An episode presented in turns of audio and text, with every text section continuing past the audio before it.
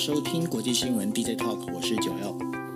Hello，大家晚安，我是 Dennis。今天是二零二二年的二月二十四号，星期四。那呃，今天的话，呃，相信大家都被啊、呃、乌克兰的这个事情哦，包括俄罗斯入侵乌克兰这样的整个一个事情呢，开始都被惊醒了，因为大家就觉得说，哇啊，那个普丁真的是开等于说开枪了哦，真的是开第一枪，他真的开枪了。那然后 开了枪之后呢，接下来乌克兰最新的状况会是怎么样？然后欧美还有就是呃中国、日本他们的各国反应到底是什么？哈，待会来跟大家来聊。那另外的话会谈一下，就是呃在这一次的整个呃我们在讲俄罗斯入侵乌克兰这件事情上面的话。呃，也让欧美重重新再思考一件事情哦，包括了它的一个产业供应链，还有呢人员政策是不是要重新调整哦？那个因为好像感觉上过去的这是所谓的这个冷战的这样的一个模式哈，就是一个世界分成两个集团这样的模式好像要出现了，那到底是会怎么样？那然后还有一个就是。呃，美国民众呃，在最新的民调里面有，大家有有一半的民众他们会认为，就是说，其实不希望日呃美国介入这个这个算是乌克兰的这个战争了。为什么呢？因为其实美国国内现在还有很多的一个经济问题在哦。那这到底怎么一回事？那还有一个就是大概是前两呃，应该是前几天了哦，一直在闹得沸沸扬扬的，也就是说。日本呢，有一个外交官在上海的话，就是被呃等于说警方哦，就是拘留盘查。那当然随后是被释放了。那被释放的话，但是问题是，呃，日本来对日本来讲，日本对这觉得这件事情非常的不 OK。那中国在讲的方式，呃，在讲的说法是，就是说这个日本的外交官呢，他做了就是与他身份不符的一些事情。那至于是什么样的事情呢，也没有公开，也没有发表，所以现在也不知道是怎么一回事。那这当中。呃，这样的一个做法到底对或不对？然后，尤其是一个外交官，他有驻外法权。那这个当中的话，这样的一个做法里面代表有没有什么样的一个含义？那另外的话，还有一个就是呃，中国哈，中国那个江苏，然后他开始要延长退休年限。为什么要退延长退休年限？因为呢，呃，这个部分的话是呃，就是包括因为整个中国进入了少子高龄化。那为什么会选这个题目？哈，那这个题目是。我就有跟丹尼斯讲说，我好想知道俄罗斯他们到底有没有少子高龄化？为什么？因为感觉上中国进入少子高龄化，会不会比较不会那么的逞勇好斗？这是我自己的一个想法。那当然，这一题的话，到时候可以跟大家来聊一聊。好，那我们进入第一则。那第一则在谈的就是呃乌克兰最新的状况。那当然知道，就是说。俄罗斯呢，从呃，就是包括了乌克兰的东部，还有乌克兰的南部，那然后针对就是乌克兰境内几个军事设施设施呢，在进行所谓的飞弹的一个呃射击哦，就是、呃、那整个攻击之后呢，那这当中的话，大概俄罗斯的一个攻击方式还是属于比较属于综合性的一个攻击方式哦，因为在呃就是。发动攻击的之前的话，其实他们就已经开始发动，包括网络战啊，还有假新闻这些相关的。那然后呢，现在包括呃飞弹射击，包括炮击，然后呢，他们现在质押的是呃乌克兰的防空网，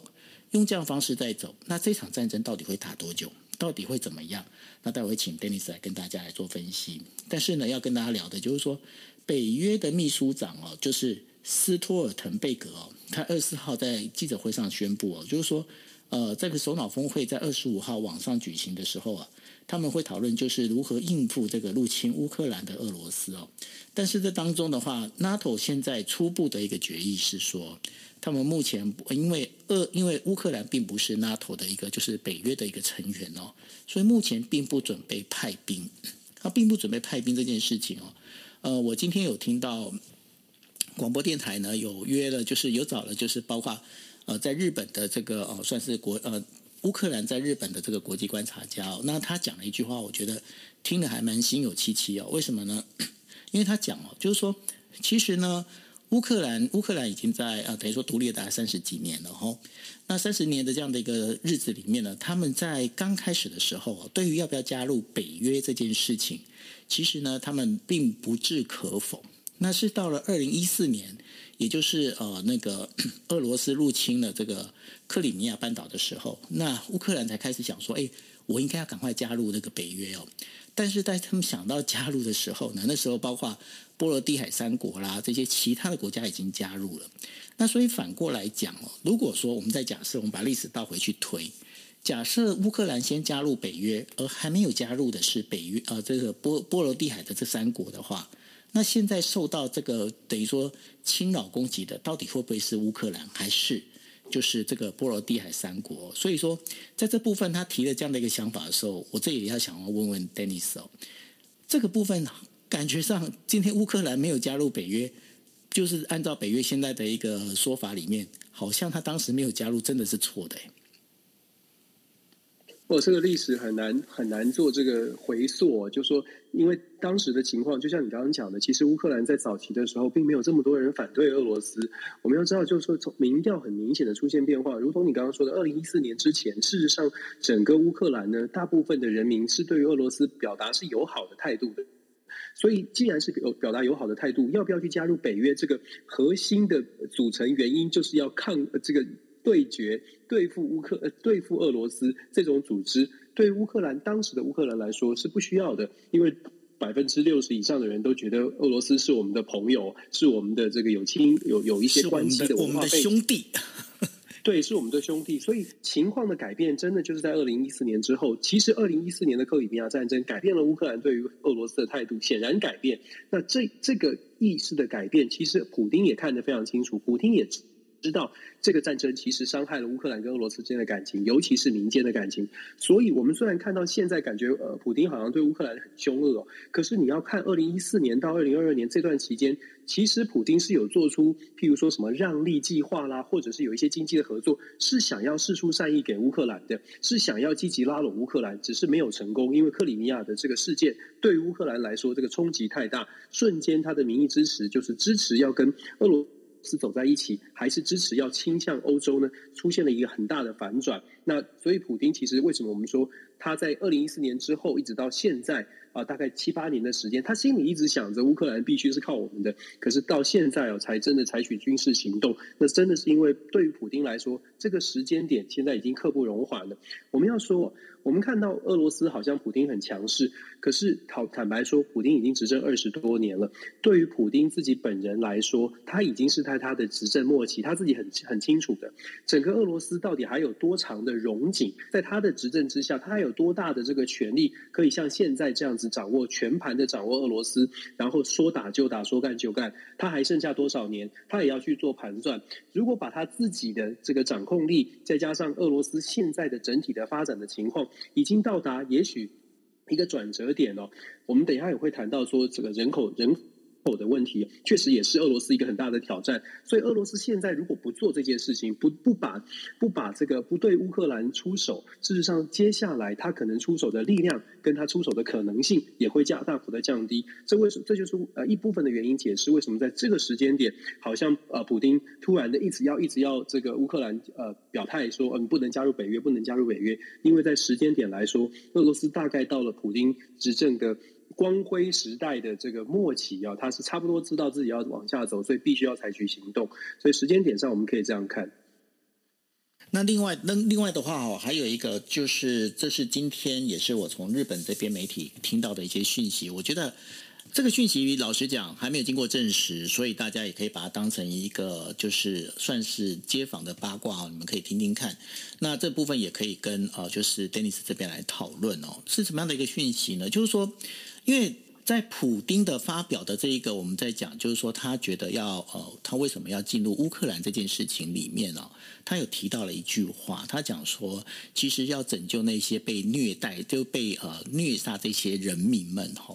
对，那就是呃，在就是有有一些算是日本的这一些我们在讲俄罗斯专家，他们就提到了，其实。普丁的身边，他的身边里头呢，很多的传统派，那然后呢，开始对普丁呢有进行一些不同的一些说法。那怎么样不同说法呢？比方说，把泽文泽伦斯基呢，把他比喻成希特勒。那然后呢，包括了就是说，哦，他又告诉普丁说，其实泽文斯基泽文呃泽伦斯基呢，他本身呢就是在对这个包括这些亲俄罗斯的这一些呃，算是乌克兰的这些人民呢进行了屠杀之类的哦。那然后再包括。等于说也是在跟他们讲，就是说跟他讲说，哎，包括了就是说，哎，那个西欧啊，西欧的这些国家啊，太过自由，自由过度哈，它有很多很奇怪的事情等等等等之类。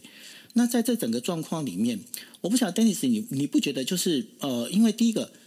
普京这一次他的一个进军乌克兰这个事情，虽然说就像你刚刚在分析的，他好像是因为发生执政执政末期了，那然后在这整个状况里面，他好像是必须要做一些什么事情要恢复，因为这我们在谈到的就是普京的一个世界观。那普丁会认为说，那我这个要恢复我们在斯拉夫民族，甚至就是当时的这个苏联的这样的一个荣耀。可是老实讲，这个如果你在一个你再往往前推个十年的话。我真的很怀疑，在十年前的普丁会做同样的事情吗？我觉得每个时间点都不一样，他要他要累积他的能量啊，就像我们刚刚在讲的，其实日本的刚刚这个讯息，其实也正反映出我刚刚一开始所说的，就是普丁现在要盘算的是，他已经执政二十，应该是今年是二十二年，没有算错的话，他已经进入他第二十二年了。接下来他还有多少年？大再加上他的年纪哦，他在这个时间如果不采取一些动作，保留他自己所谓的荣耀的话，那接下来还有没有这样的相对应的机会？目前普丁在国内的支持度呢？不管他的民调到底准不准确，大家是不是敢说？真话，但是目前支持度是百来到百分之六十九，一个新的民调，六十九的意思是说他在民俄罗斯的民间。至少到目前为止还能够 hold 得住，hold 得住局势哦。虽然过去有很多的镇压，可是在民间 hold 得住局势，加上呃，俄罗斯目前在现阶段呢，经济虽然 GDP 的 per capita 没有到大家想想象这么有钱的国家，可是因为目前俄罗斯在国际能源的市场上面有掌握一定的优势，再加上北溪号的建设结之后呢，事实上让他有更多的筹码在手上，让他觉得我今天必须要赶快的做出一些谈判，做出一些拿到一些东西，否则的话我。的自己的，我们一直在强调 legacy 哦。其实我们在国际关系有学术里面呢，有一个理论叫做 culture inter inter 呃 inter international relation theory，就是文化国际关系。其实很多朋友也都也都大概有一些学习的，学习国际关系大家都知道哦。这个考文化国际关系理论在讲的就是针对特别的强人或狂人，他的这个决策模式呢，你必须把他整个历史脉络跟他心里面。刚刚九你不是说吗？他自己想象的，他要达到什么样？俄罗斯的这个伟大的俄罗斯帝国的荣光哦，这些是在他脑袋里面的。我们在这个文化国际关系里面就在讲说，这些人在做决策的时候，除了外在的因素之外，我们。必须要去思考，是他自己想什么，他的信仰是什么，他有没有那个能力去做达追逐他的理想跟信仰？那现在他的俄国梦看起来对他来说，对普丁来说，就是现在必须要做了。可是我们看现在的整个的发展局势哦，很多朋友都在说，哎呀，会不会全面的入侵？我还是会觉得，目前俄罗斯对对普丁来说，全面入侵对他来说并不是最理想的选择。他要做的事情是用这么强大的。快速的这个军军事的打击打击的动作呢，让乌克兰赶快的做出妥协，最好是快点投降哦。所以他会想说，不要再做无谓的抵抗了，赶快放下武器哦。而且甚至今天俄罗斯也传出来说，他们的论述是我们做这样的事情是为了要避免一场真正的世界大战，因为我们速战速决，很快的就知道结果。所以当然这是他们这是俄俄罗斯俄罗斯方向方面的讲法。可是我们也要看说，二零零其实二零零八年或者二零一四年，我们看看俄罗斯。尤其在普丁执政之下，他的军事动作向来都是速战速决哦。乔治亚战争，二零零八年的乔治亚战争打了几天？五天，用狂非常这个呃摧枯拉朽的闪电战术，是快速的把把这个呃乔治亚的军队赶赶离那个南南奥塞提亚哦。其实他的动作，普丁的军事行动一直以来都是快速的解决，然后快速的要求对方，就是要逼着对方做出做出决定妥协。现在。乌克兰，我们其实说，我们真的蛮同情乌克兰，也比较尴尬的是，乌克兰现在呢，在军事实力上，现在打了这一。刚刚这个出现的这个军事冲突之后，很明显的是，这个乌克兰的军事实力真的很难跟俄罗斯进行任何的对抗哦。呃，不敢说是摧枯拉朽，但是很显然的，精神的战力再高，可是现实的差距实在是太大。所以俄罗斯现在在做的事情，你看他多点开花，他用炸弹，他用飞弹，他用他用炮击的方式攻击了。现在传出来大概有七十几七十几个军事的据点，然后军队呢是入驻到乌东地区。我相信这样的一个方式。他的目的，就是希望乌克兰的政府，尤其是泽伦斯基，赶快做决定吧，赶快投降吧，赶快妥协吧。你就要么就承认这两个地方是独立共和国，你就赶快的承认说你不会，就宣布你不会加入北约，一切都好谈。你可以从昨天在战争呃即将爆发之前，泽伦斯基的电视台话，泽伦斯基已经从媒体上面你可以看到，泽伦斯基已经几乎是用非常柔情的方式在向俄罗斯喊话。泽伦斯基说他打电话给普丁了，但是对方是 silent 是没有接的。这个讯号传递出来是什么呢？传递出来是其实乌克兰的泽伦斯基。目前虽然一方面在等西方国家的澳援，可是也大概不会有太抱持太大的理想，说西方国家的所谓的经济制裁真的能有能够有什么样的效果哦？那呃，就算泽伦斯基是这个命盘当中是很理想主义，他大概也不会，他大概也不会觉得大概西方国家的帮助真的有效。所以泽伦斯基接下来的一步呢，就必须思考的是军事实力大概不如俄罗斯，那在外交上面。呃，泽伦斯基带领的乌克兰到底愿意做出多少的让步？这个会取决于俄罗斯，呃，会基本上会根据俄罗斯现在给乌克兰的军事的压力，或者甚至很难呃不好听的是说，死伤有多惨重，可能会真的是决定俄罗斯政府要呃乌克兰政府要做出什么。什么样的回应哦？其实我觉得这个是我们为什么一直说战争要想办法避免战争，因为最无辜的就是真的在第一线的国家跟人民。所以现在我们看到的情势呢，对乌克兰是非常的不利。那对于呃俄罗斯的普丁来说，他现在就等着大家的回应，等乌克兰回应，等西方国家的回应。今天西方国家，美国带头的西方国家会做出回应，可是他们的经济制裁，我个人是很悲观的认为。大概不会有太大的效果。对，但是呢，呃，如果按照呃，Dennis 你现在所所虚拟的这样的一个脚本来发展的话，我们在讲说，如果今天泽文泽伦斯基或者是乌克兰政府的话，他们今天就是说，好，那我就听你听你俄罗斯的，我就我就服了你。可是这他要服了这件事情的话，其实不管是给北约或者是给美国来讲，都是一个非常大的打了一个非常大的一个脸。那你觉得这个我们在讲说西欧，就是欧洲跟这个美国这些国家的话，他们可以接受这样的事情吗？因为如果他接受的话，那也就代表就是说，过去本来我们在讲的就是世界是呃，我们在讲说 G two 哦，就是两大国，也就是美中两大国。那现在可能要变 G 三了哈，也就是说，俄罗斯他就串起来了，他就说，哎，那其实我也是属于你们这个大国俱乐部当中的一个，会不会有这样的一个状况？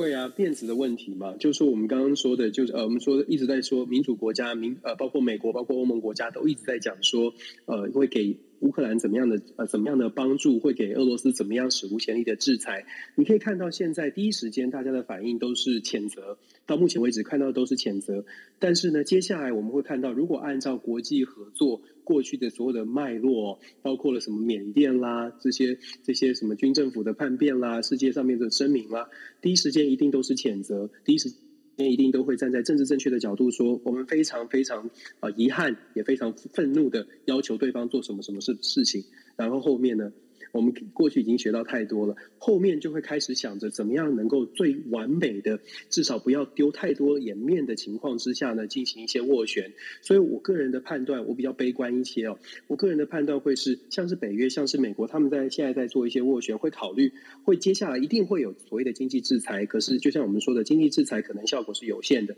再下一步，第二阶段就是当乌克兰承受不住了，乌克兰会。向这些国家说不行不行，我们要开始进行停火协议或者是停战协议。进入到停战协议呢，西方国家会在旁边继续的想想要协助乌克兰，可是协助乌克兰的同时，乌克兰也会做出他们的要求，非常有可能变成乌克兰要求大家，好吧，我们这件事情我们希望我们来主导，因为毕竟是我们的主权，我们的条，我们的我们我们的人民会受到直接的伤害哦，所以西方国家会在旁边呢继续的持。去表达遗憾的态度跟立场，但是实际上最后可能就是要让乌克兰跟俄罗斯自己谈判，然后其他的西方国家扮演所谓的协调者、仲裁者的角色。我们看到太多了，国际会议就是在停火协议的时候呢，我们会找美国，会找欧盟，大家坐在同一个房间里面，但是最终承受的那个国家，或者是主要拿出条件、丢出筹码来。啊，让对方接受，让俄罗斯普京接受的还是乌克兰哦，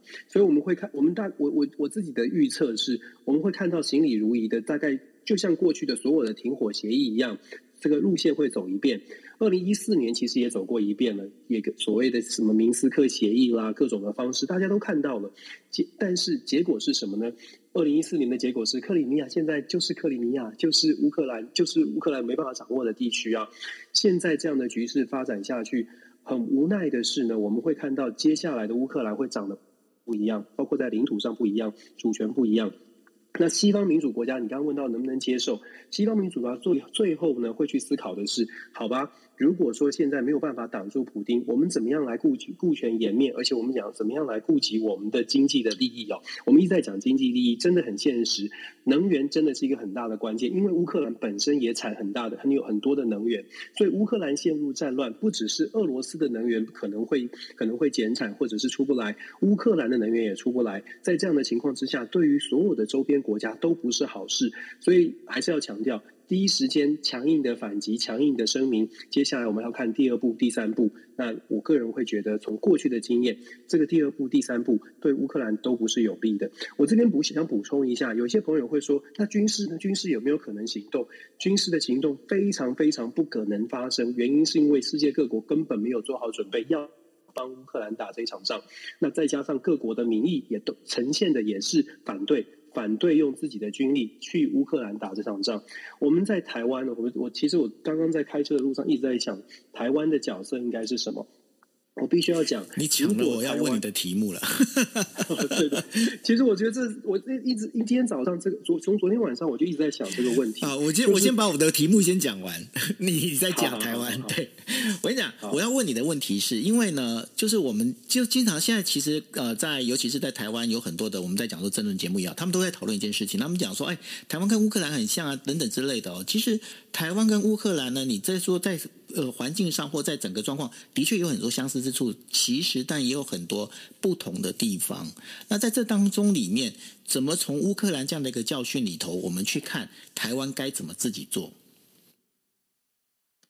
我先说这个台湾，如果有朋友觉得说，哎，这个军事行动可能真的可以遏制呃土。丁的前进哦，确实我，我自己的判断是，只有只剩下军事行动了。如果真的要挡住像普丁这样的强人狂人的话，真的只有军事行动。问题是。我们刚刚说了，各国不会动作。那对台湾来说，为什么在乌克兰的事件当中，其实我们可能希望的是，欧美国家最好不要把军事资源投在乌克兰。我我必须这样讲，我们这样很自私哦，真的有点自私，就是想要顾及亚太区域的稳定。在这样的考虑之下呢，真的不会希望说西方民主国家。真把军队军事资源用在乌克保护乌克兰或者是协防乌克兰，因为当他的军事资源调动挪动之后，整个印太地区一定会出现一些一些调整。但我也必须要讲，中国大陆到目前为止呢，其实他按照他自己的步伐在走，包括接下来的各种这个这个所谓的二十二十二十二十大哦，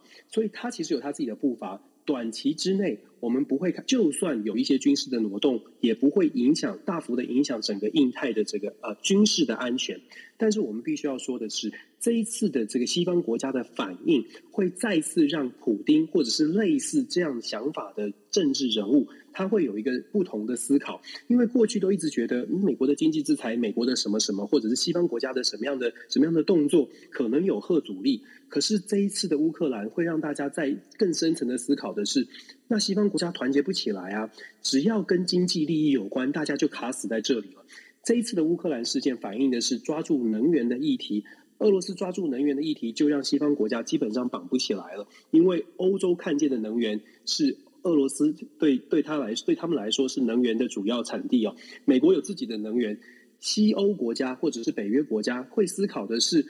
俄罗斯的能源我们必须要用，可是美国你们自己有石油，你们当然可以很大声的说，我们做经济制裁，我们切断北溪二号。所以在这个问题上面，你会发现，光是一个抓抓住一个重要的核心的经济利益的问题，就有可能让西方国家的团结团结不起来，没有办法真的强力的携手。同样的，在亚太地区，如果如果有任何一个关键的经济议题是卡死在这里的话，很有可能西方国家的团结也没有办法真的做到团结。所以我觉得我们在台湾看，我们在 DJ Talk，我我跟九号一直在讲的是，台湾一台湾需要思考的是，我们靠什么自立自强？我们有什么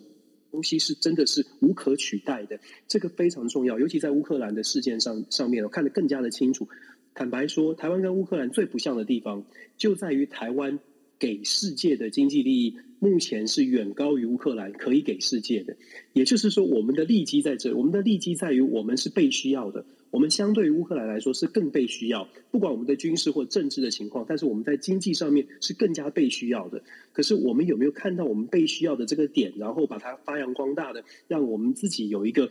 立于不败之地哦？这个不败，我是说，呃，不管是经济上面的策略，或者是军事上面的准备，或者甚至上政政政治上的谈判筹码，这些都是台湾需要。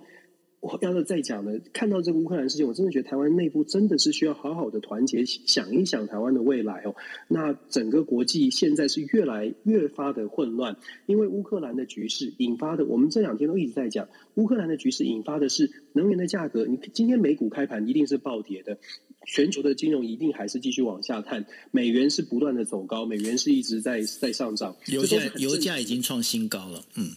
这都是非常正常的现象哦。可是我们就是看到的是，这是一个，这是代表全全球是非常的混乱的。在这个混乱的局势当中，你会发现呢，我们在跌之后一直在说，牵一发动全身，你会看见。各国越来越多蠢蠢欲动，中东地区会开始骚动，整个非洲也会开始骚动。谁有这个条件？现在没有谁有这个条件说稳定局势。所以我们说，这个混乱的情况呢，更发的让更越发的让我们要呃回过头来自己看自己，照镜自己看自己。我们什么东西是呃无法取代？我们我们有没有我们有没有立足的本钱？那如果我们觉得嗯有一些地方要加强。现在赶快加强，因为现在还有时间呢。我一直在强调，现在还有时间。我们在所情资上面显示呢，中美之间至少如果只看军事的话，真的还有五六年的差距。这个我是我一直认为，台湾就是这五六年必须必须，我要讲好几次，必须必须必须，真的找到我们的站得很稳的事情，而且跟很多的国家要更紧密的连接哦，否则我们连谈判的筹码可能都比较会比较麻烦。呃，第二则新闻呢，其实就是刚刚呃呼应刚刚这个 Dennis 跟大家提到，就是英国首相强生呢，他在发表了一份声明，他说他将他同意哦，就是施行大规模经济制裁来，就是对于这个制裁俄俄罗斯哈、哦。然后呢，他也提到了一个非常重要的一点哦，他说我们必须要集体来制止俄罗斯呃。就是我们对于俄罗斯的这个石油跟天然气的一个依赖哦，因为他认为呢，普丁就是利用了欧洲国家哦，对于石油气跟天呃石油跟天然气的这个依赖呢，来控制这个欧洲国家哦。那所以他现在也提出了一个状况，就是说。有没有可能我们必须要重新改变这整个一个能源政策？因为像我们在昨天国际新闻 DJ Talk 也跟大家聊过，就是说欧洲呢，现在你说它紧急它要进这些天然气的话，它现在也没有这个海港可以来进这个天然气，并没有准备好，尤其是德国。那所以呢，过去他们都是使用的这个呃，我们在讲的就是透过呃，不管是从乌克兰也好，从俄罗斯来的这个管道里面的天然气哦。那所以呢，在这整个一个。重新调整这个所谓的能源能源政策。那另外的话，还有包括了刚刚提到的供应链，因为呃，乌克兰虽然呢，他们在他的那个我们在讲他的那个呃。氦气，它基本上呢，它是提供给就是啊奶气，对不起，我讲错了，奶气哦，它奶气这是做那个包括的光刻机啊相关的这一些很重要的一些设备哦。那这个等于说一个气体，但是呢，这个乌克兰呢是说最主要是提供给美国这个算是做光刻机这个半导体的这个奶气的这个气体的供应供应链哦。那现在供应链也不要断掉了吼，那所以说它必须要跟台湾跟日本这边来，就是要等于说在从美国要从这边来调货。所以呢，接下来了包括一些。供应链的一些重新调整，会不会真的在对于全球的一个经济重新产生一个大的一个冲击呢？会啊，就是这次，为什么这次大家都卡卡关在这？我们就在讲了关键的经济利益，谁依赖谁是胜负的关键。我们在讲说，这个虽然有我们在数字上。面可以看到，贸易上面是互赖，我们都讲 interdependence，虽然是互赖，可是很显然的，谁依赖谁？哪一个地方，哪一个哪一种能源是呃，只有你有，我没有办法，我就算我卖别的东西给你，可是有些东西你无法取代，能源就是其一哦。这是为什么？呃，不会是江城这次讲的没有错，必须要做能源政策的调整。这个能源政策的调整，包括在欧洲，我们知道陈平时期，我们之前在九在。跟九欧在 DJ 套里我们也讲了好久了。在成平时期呢，大家都可以追求所谓的理想的绿能、再生能源也好啦，或者是禁的禁止非核家园，这些都非都可以做。问题是现在乌克兰告诉我们的情况是，当你基本的能源没有办法达成满足需求的时候，你在追求绿能的步伐上面就必须要做出调整，因为已经严重的影响到你的国家安全了。欧洲或者是英。我的这个最主要的疑虑呢，这个疑虑的部分就在于能源的供应，因为能源。就是就是依赖乌克兰跟跟俄罗斯。当你能源有依赖的时候，你就很难，你就真的很难说哦，我我我不我不理你们了，或者是我跟你撕破脸。那美国呢，或者是其他的国家，当然有时候我们给你其他的帮助，包括我们前两天都一直在讲的，从卡塔玉天然气啊，或者是日本啦，或者是台甚至台湾或者所有的国家，我们都减少天然气的要求，减减少天然气的需求，我们来帮助欧盟至少度过危机。好，就算可以稍微的调整这个全呃全球天然气的分配哦，它能够调整多久？然后再者呢，因为所谓的能能源政策之前的能源政策是觉得，哎，靠再生能源可以撑住德国的能源，甚甚至是法国。可是现在在这次的事件当中，应该会真的会让欧洲重新思考哦。啊，包括核电，核电如果可以提供能源，而且自己可以产生产生能源，虽然有核废料，那愿不愿意冒这个风险？这会是一个很长的 debate。虽然我们已经我们已经可以预见会有很长的这个争论，但是因为这次的安全危机、国家安全危机，或许很多国家都会重新重新来检视这样的一个问题哦。我们在讲说，是我们刚在必须再再强调是谁依赖谁这个问题。一直都，大家一直会觉得说经济制裁呢可能有效，而且包括美国还有西方国家都一直挂在嘴边的是经济制裁。可是这个经济制裁的假设是俄罗斯很怕很怕，假设是包括把俄罗斯的财这个包括银行啊进行经济制裁，不让你汇汇出资金了，你会很怕。我讲一个大家可能已经忘记的国际新闻：二零二一年的七月。俄罗斯的主权基金、主权财富基金做了一件事情，当时也上了这个财经财经媒体的头条。为什么呢？当时的俄罗斯主权财富基金把他们把他们上百亿的资金里面三十五 percent 的美元的这个持有的美元呢，全部抛售，全部减成零哦。所以俄罗斯的主权基金里面完全没有任何一分。的美金、美元相关的投资，它什么意思？当时俄罗斯财政部长就说，他们要降低风险。请问哦，二零二一年七月，当时的普丁要降低什么风险？还没有战争，他要降低什么风险？他就是要降低被经济制裁，尤其是美国为首的经济制裁的风险。那你就可以想象，所谓的互相依赖，如果俄罗斯对于美元的要求、美元的依赖，或者是美国的依赖是下降的，尤其俄罗斯从二零一四年之后，事实上在俄罗斯自己国内呢，也在跟其实跟中国有点，中国大陆现在有点像哦，所谓的双循环。俄罗斯在国内也在推动所谓的自产自足，哎，农产品自产，然后所有的东西都自己做俄罗斯制哦，基本上就是要减少对西方国家的产品的依赖。这样的情况让俄罗斯现在为什么普丁好像是老神在在，不能不能说他完全不害怕，但是至少呢，俄罗斯表达的态度是我可以承受这些冲击哦。这不仅仅是普丁说，或者是官方说。事实上，俄罗斯的媒体有呃，在美俄罗斯有一个非常知名的 RT 这个通讯社，等于是国营的通讯社。它的主编是四十一岁，非常年轻的，也在国际上很多的媒体舆论都会去透过他的言论、他的推特发文去观察俄罗斯的民间，至少是媒体的这个走向哦。他前两天就发文，他说：“我们俄罗斯过去更穷的日子都经历过了，根本不怕什么经济制裁。就算是所有的外汇都被冻结了，俄罗斯也可以承受。”从他的言论，当然他代表官半官方的呃说法，可是从他的言论，再加上他负责的是俄罗斯的最大的媒体，这种论述在俄罗斯的民间，你可以想象应该会有一定的影响力哦。所以所谓的经济制裁，为什么我们很悲观说不太会有效果？因为依赖的方向可能是一个很大的问题。假设俄罗斯依赖西方国家，这个假设本身就是令人怀疑的。那当然，西方国家现在意识到了，哎，开始要摆脱俄罗斯的能源依赖，绝对是好事。可是现在来不来得及，救不救得了乌克兰，这个就是大家要思考的。这就是他就是俄罗斯的胡锡进啊。哎，对啊，但是他是四十一岁，年轻漂亮，我真的他是很有 年轻漂亮，漂亮是重点。OK，好，你不要害我被骂，是你自己说的。OK，不过呢，是形容。不过你刚刚讲到一个一个非常重要的关键，你记不记得我们昨天在跟大家分享？其实，在普呃，在那个拜登刚上任的时候，那那时候普丁其实就已经有出兵在那个乌东边境，有没有？后来呢，不是就被赶回去了吗？他后来不是撤兵了吗？那那时候，其实如果这样的话，跟你刚刚在提到，就是那个俄罗斯主权基金在把这个抛售美元，其实这整个事情是可以串在一起的。是啊，所以基本上在那那时候，我们算时间点了，你就可以发现，其实普丁一直都在想说，怎么样来累积自己的实力，怎么样来跟西方国家的这个经济制裁可以减少最大的冲击。他有一步一步在做，只是感觉起来好像美国或者西方国家没有看清楚，还在强调所谓的经济制裁。不，这个这个就是有待商榷的考那个战战略考量了。那这难怪川普要说那个普丁是个天才，他意思其实暗指的这个拜登实在有很多东西都没有注意到了。哎，这你讲到一个很好玩的事情，就是川普哦，川普这样的一直一直的发言，其大家有没有想过，如果今天川普在的话，是不是真的像他自己所说的，普丁就不会做这件事情？这个问题很有趣，这个问题很有趣，说呢？嗯嗯。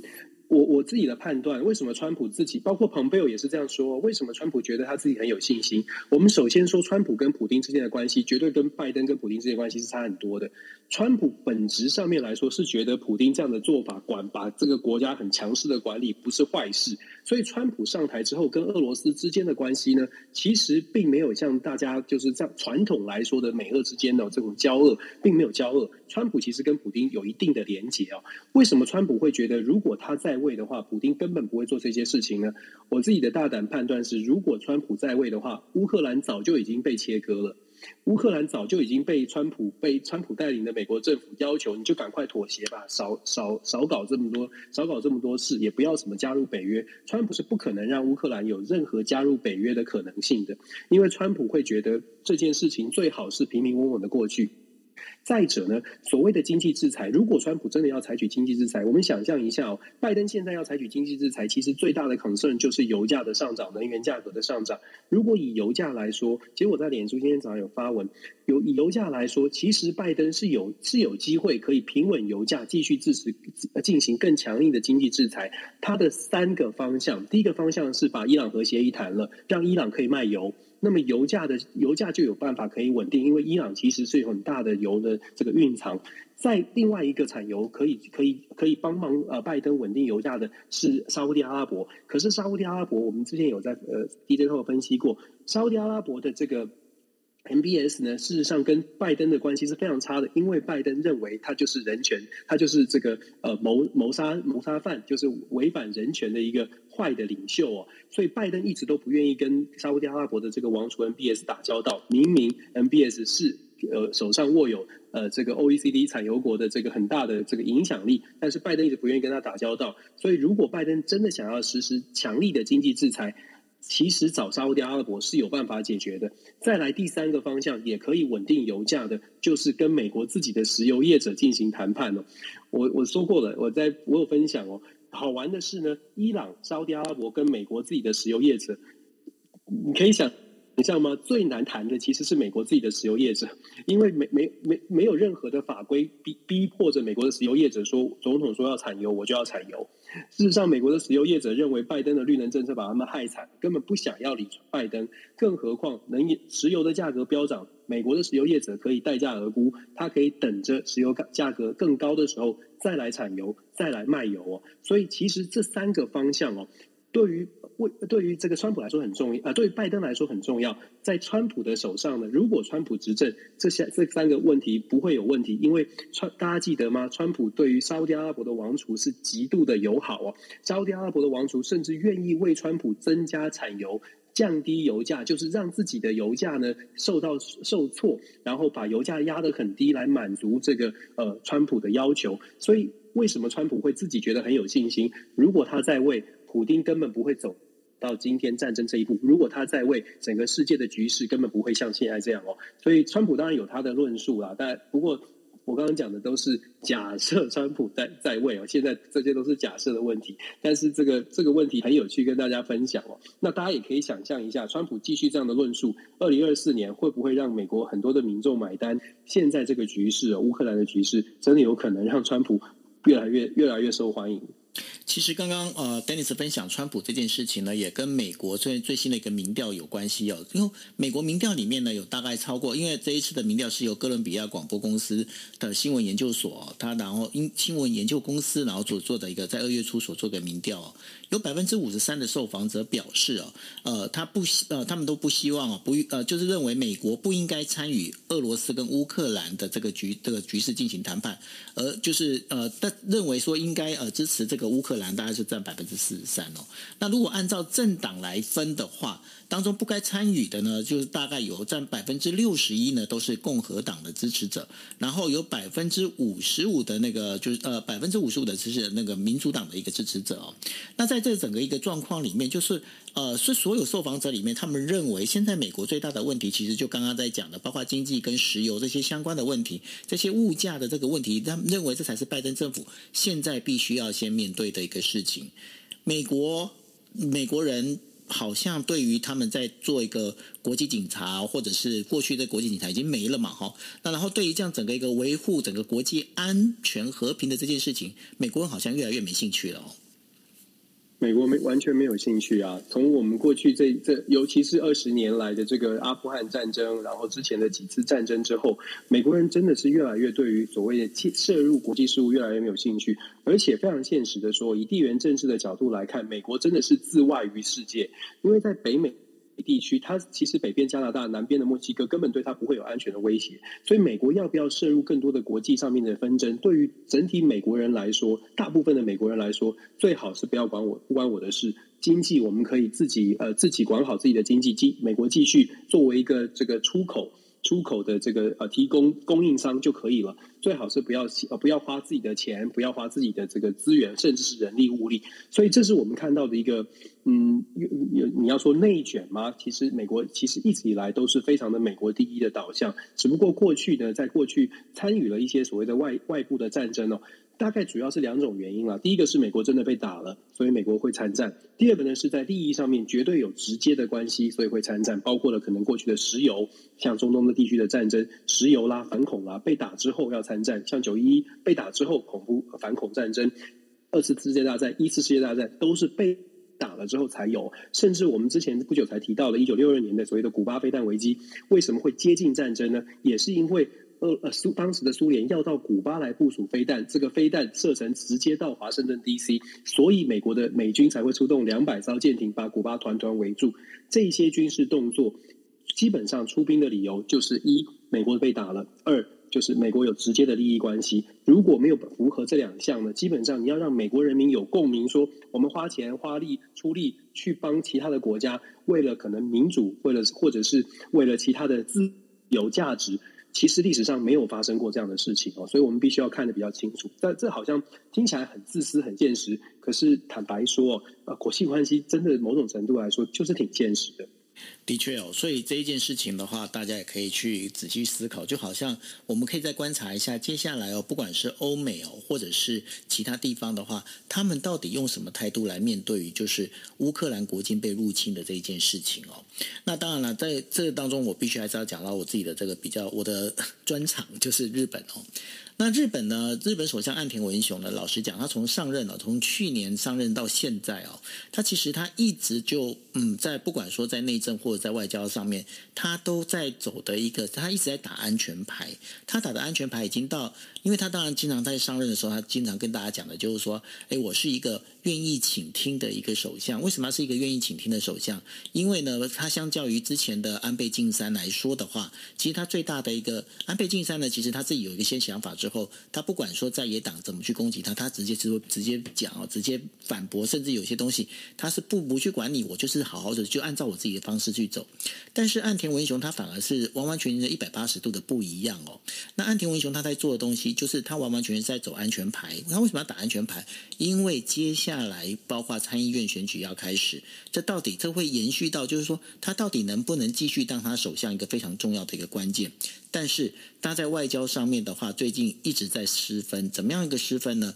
在包括了就是说之前呢，我们在讲的就是呃日本的外务大臣林芳正，林芳正到欧洲去参加这整个呃欧洲外长外长会议的时候，那那时候已经乌克呃俄罗斯已经要入侵乌克兰这件事情，他已经包围在乌克兰旁边的时候，大家在开始谴责的同时呢，然后林芳正又另外的又宣布了一件事情，就是说日本将跟呃俄罗斯保持一个经济的一个合作关系哦。那用这样的方式，其实让呃，应该真的讲，欧洲国家其实他们就会觉得说，Hello，日本，你到底在想什么？然后还有包括在昨天的时候，我也跟大家分析过了，就是呃，当这个呃，应该是这么讲，就是俄罗斯呢，它进到了就是所谓的乌东的这两省的时候呢，那。那个日本他提出的整个制裁方案，大家都会知道说，这当中其实是无关痛痒哦。那当然，接下来还有一件事情，就是在最近这一两这一两天发生的，也就是日本驻中国的这个呃，就是大使呃大使馆的这个大使人员呃，这个呃大使馆的外交人员呢、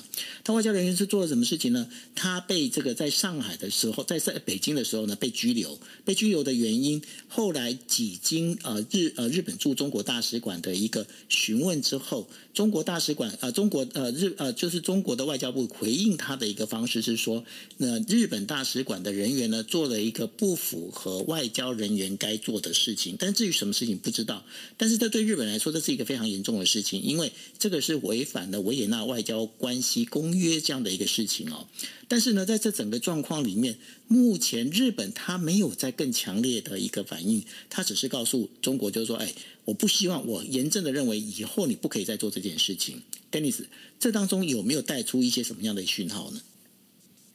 现在我们说全球的焦点都在乌克兰，而且真的已经进入到战争的一个状态，军事冲突的状态哦。所以所有周边的国家哦，任何呃，不管是大国小国之间的关系，大家都会非常谨慎。所以，九，你刚刚讲说，日本好像只有这样的回应，他。目前也是非常小心的在回应，他没有任何国家希望在这个时候节外生枝，把各国之间的冲突再升高，甚至拉高到嗯，也许呃连带的在乌克兰的冲突之外，再再需要我们在世界要再聚集起来，再开另外一场调停的会议。所以其实中国或者是中国大陆、北京当局，或者是日本，其实都是相对应相当相当克制的，就是不管在外交上，甚至。我们接下来看到的，如果有任何的争议，在乌克兰的纷争还没解决之前，我相信理智的国大国大概不会有在想要，不会想要在这个时候突然的说，我们来挑战什么事情。不过要关注的是，有一些相对来说不那么理智的，需要更大的这个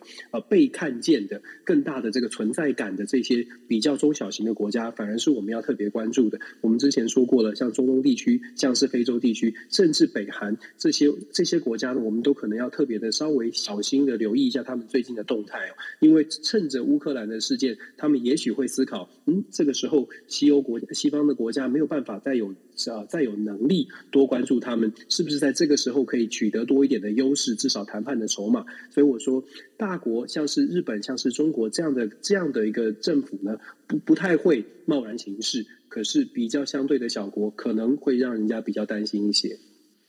是，那所以呢，这个接下来有什么样的一个后续的状况，我会再跟大家来做一个报道。然后我们今天第五则新闻要跟大家聊的，就是这也是我后来我看到之后，我觉得还蛮有意思的。为什么呢？因为在从呃今年三月开始呢，在中国的退休年龄呢将要提高哦。那江苏省呢，它的沿海在沿海地区呢，它就开始要把往就是最短它延期的时间是一年。那用这样延期的最主要原因，是因为少子高龄化的一个重点哦。那因为像江苏呃毗邻的上海呢，它在二零二零年底呢，它的人口呢已经是八千四百七十七万哦。那八千四百四十七万里面呢，呃，七十七万里面呢，其实当中已经有大部分是属于高龄的人口出现了，就是说超过了这个，因为在中国的这个规定里面是六十岁，呃，男性是六十岁，女性是五十五岁啊，呃，这样的一个就是呃。就可以退休的一个年龄哦。所以说，江苏他现在准备把退休年龄要再往后延长。OK，那这个部分的话，其实就是我们在谈到就少子高龄化这件事情。为什么要谈少子高龄化？因为那时候我就在想一件事情，就是说，那俄罗斯，俄罗斯它本身的这样的一个人口结构到底是怎么样？如果俄罗斯也面临了所谓少子高龄化的话，俄罗斯还会这么的，就是在我们在讲的说战斗民族，还会有那么战斗民族的感觉吗？Dennis？所以我们一开始不是说普丁现在要抓紧时间啊？以他的这个高龄化的情况，在他现在还在掌权，还能够抓得比较紧，再加上人口目前已经看到未来的危机，但是现在可能他的军力啦，或者是他目前的这个年轻人的年轻世代的数量还能还还能还数字还可以的时候，要赶快采取行动。所以。我们看到了少子化未来的危机，可是普丁看到的是现在不做就来不及，这这也是一个呃，一开始我们就说了，为什么这个时间点俄罗斯必须要采赶快赶快的采取动作？那中国的这个少子化问题，其实少子化其实是全球，尤其是进入慢慢开发之后呢，你会发现经济成长越好，大家生孩子或者是嗯结婚嫁娶都。在台湾也是啊，在所有的国家都遇到同样的问题，都会稍微的比较晚，然后比较少结婚，少结婚，少少生孩子，这在全世界都是一个共同的现象。大概生育率还是比较高的，可能是相对于开发相对来说开发比较呃缓慢的国家。那中国现在遇到的问题更加的严重，原因是因为有根据新的调新的调查报告显示哦，在中国养育一个孩子呢，事实上在全球排名第二高的价钱，呃。这个调查是说，一年你大概要花四十八万五千人民币，大概是七万六千美金哦，养一个孩子。在二零一九年的调查，这个数字在全球只有输给这个南韩，就是韩国养小孩。呃，只有韩国养小孩是是比中国更贵一些的。这个这个调查呢，其实它也反映出一个情况，就是为什么之前我们会说什么教育的成本啦，或者是中国大陆有很多的政策，希望可以降低这个育儿的成本，希望可以把少子化的这个状况呃改正。甚至中国最近有一个新的新的政策，希望可以雇佣更多的外籍的这个看看，就是外籍的保姆来帮助。来减减轻这个年轻夫的夫妻的负担哦，好像要引进将近三百万人，从各国可能是东亚各国引进三百万的老呃保姆人才来帮助养 养育小孩哦。我们看到的这些看到的这些消息哦，一再的告诉我们，其实人口的结构在中国或在世界的所有地方改变，可是对中国的冲击特别大呢？为什么说特别大？因为我们知道之前其实有分享过，中国大陆到目前为止都是世界的制造的工，就是世界制造中心吧。这么说，制造中心它背后的意思是说，你必须要有一定的劳动力，当你劳动力出现。短缺，尤其是目前已经看见可预见的未来，劳动力会出现短缺。你制造中心就必须，要么是嗯要增加这个生增增加生育率，要么是你制造中心就必须转型。制造中心如果要必须转型，整整个产产业结构必须转型，它需要长远的规划，而且也需要天时地利人和。所谓的天时地利人和，是指包括整个市场在产业链上，中国是不是能够往上移位呃位移一阶哦，摆脱所谓的产业产业制造中。而往研发中心去发展，可是这个是需要时间的，这个是需要包括高教，包括整个教育体制都要做改变，才有办法进进到所谓的创新的能力提升，或者是技术的能力提升，这个是全全面性的这个建设，这个真的是需要时间。所以相对来说，对于中国而言呢，最快的。最快的面对这个问题，最快的方式就是要提高生育率。这也是为什么为什么我们会看到这个问题被拿出来讨论，而且中国政府呢，北京当局开始强力的在实施一些动作，包括了解禁所谓的一胎化，包括了给予很多的补助，甚至用了这个呃什么不要补习啦这种来减导减少父母的负担呢，都相对应来说是为了要回应这个少子化的问题。少子化的问题对中国还有还有最后一件我要补充的是，少子化的问题为什么影响中国这么大呢？就像你刚刚说的，延延后这个呃退休的年龄，中国政府基本上它是用呃它它是有比较它是有这个退休制度的，就是政府的这种。大政府嘛，有退休制度。如果是呃年轻世代的人是少的，也就是说，他可以收集到的资金来提供这个退休金制度的这个基础呢，会变小，这个 base 会变少，这个会影响到整个的财政，包括的退休金的体系，会对中国的未来的整个呃社会福利政策是会有直接的冲击。这些都是为什么现在中国要赶快的处理所谓的少子化的问题。当然啦，也有很多朋友会说啊，这个对中国问题不大哦。其实如果呃如果说我们呃把呃所有的问题拿出来看的话呢，也许有一些先后顺序，但是少子化的问题对于中国政府来说，绝对不会是一个小问题，就是。的确哦，因为呃，我们在讲嘛，这些呃，过去哦，这个有一个小孩呢，可能有爸爸妈妈，然后爷爷奶奶，你有。两组爷爷奶奶可以养哦，也就是说总共是呃二二三，就是六个人来养他哦。但是呢，反过来讲，当小朋友长大之后，你要养六个人哦，这是完完全全是一个倒三角形的一种概念哦。那所以呢，未来的年轻中国年轻人呢，其实是他的肩上的一个负担会越来越重。那在这越来越重的一个情况之下，对于中国来讲，这个整个经济的负担当然也就会相对的沉重哦。所以呢，在这我们在等于说，我们再重新再观察，这包括了。就乌克兰，包括俄罗斯，还有包括了我们在讲的整个印太地区哦，在所有的这个安全防护的这所有的事情里头，我们也会开始来注意的，包括就是有些经济问题，要继续把它看下去哈。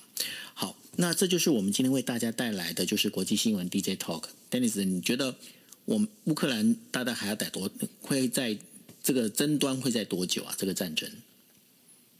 嗯，我我我不敢说一定一定是怎么样，但是我觉得普丁会希望，就像我们刚刚说的，我我觉得普丁会希望速战速决，最好赶快赶快妥协，赶快投降哦。那现在今天比较值得看的，大家可以观察的是，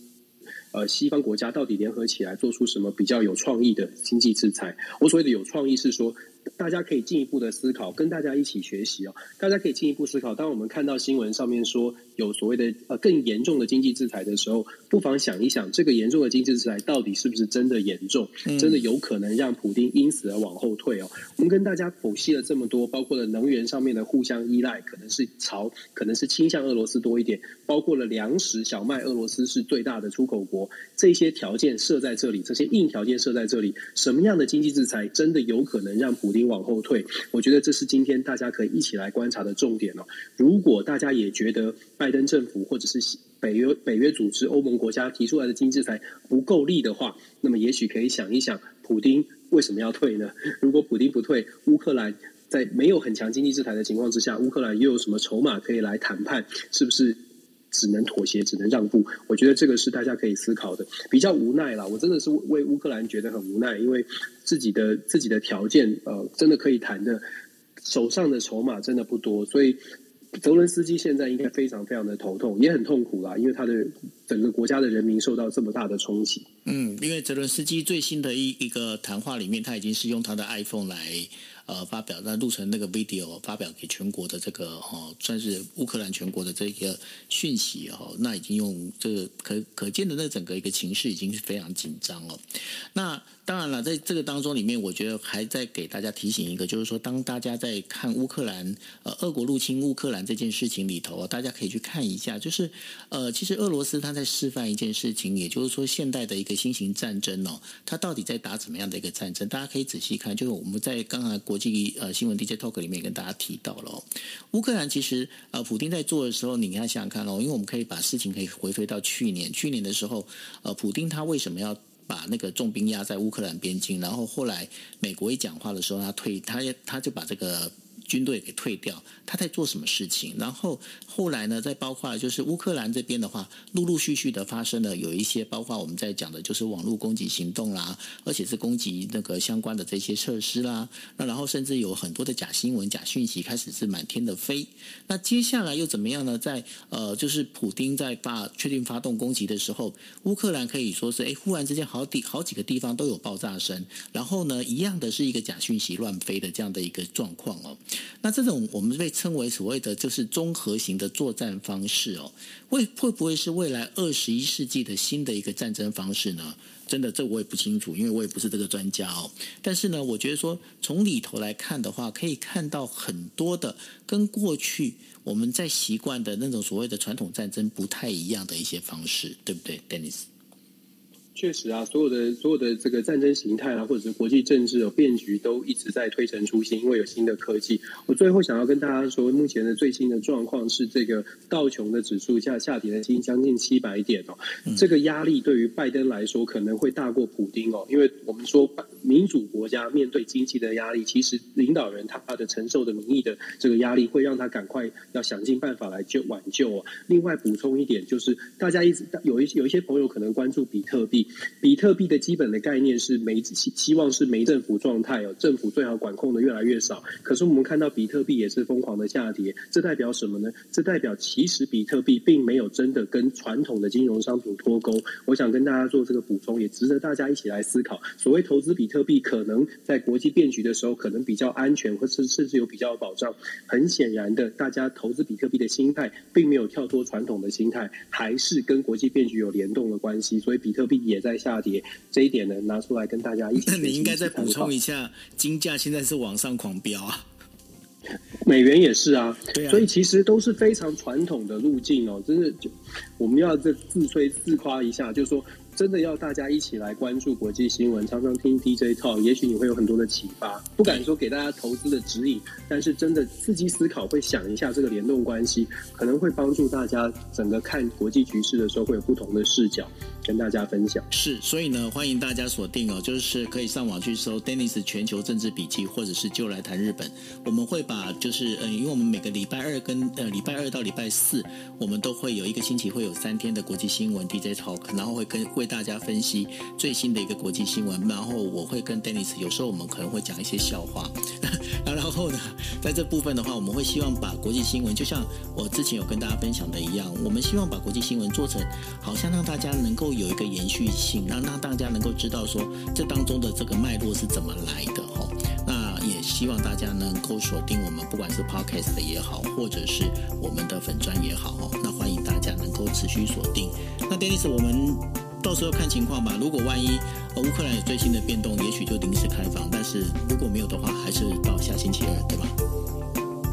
好啊，你再随时告诉我啊。OK，我这几天应该会应该会蛮多评论这样。对，那反正就是我们到时候再看。那各位也欢迎你们锁定哦，锁定我们的，因为我们每个礼拜二到礼拜三到礼拜四，那然后晚上的十一点四十五分，欢迎大家锁定。谢谢大家。那今天节目到这边喽，晚安。感谢，晚安。